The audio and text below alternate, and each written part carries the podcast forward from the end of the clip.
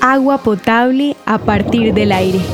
La tecnología israelí también es aplicada a causas sociales. WaterGen, una empresa creada en Israel, presentó al mundo en el 2014 el primer generador de agua atmosférica. Se trata de la máquina WaterGen, patente que aplica el principio natural de la condensación, que es el cambio de estado de la materia que se encuentra de forma gaseosa a forma líquida.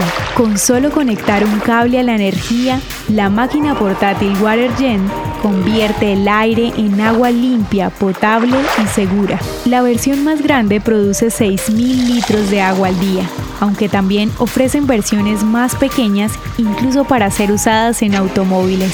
La idea se desarrolló a partir de la experiencia de Ari Kojavi, un empresario e innovador israelí que buscó en 2008 una solución de agua potable para contrarrestar los desafíos logísticos de las fuerzas militares israelíes durante el desarrollo de sus operaciones en el desierto.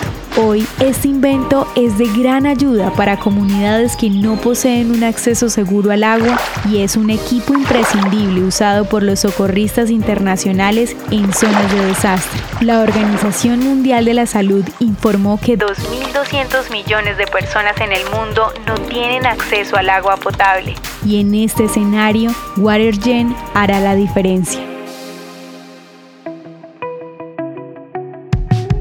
La historia de hoy merece ser compartida. Piensa en un amigo y envíasela. Contamos contigo para que cada día esta comunidad crezca más. Gracias por hacer parte de Audio Historias de Israel. El contenido original de Audio Historias de Israel fue provisto y realizado por Philos Project.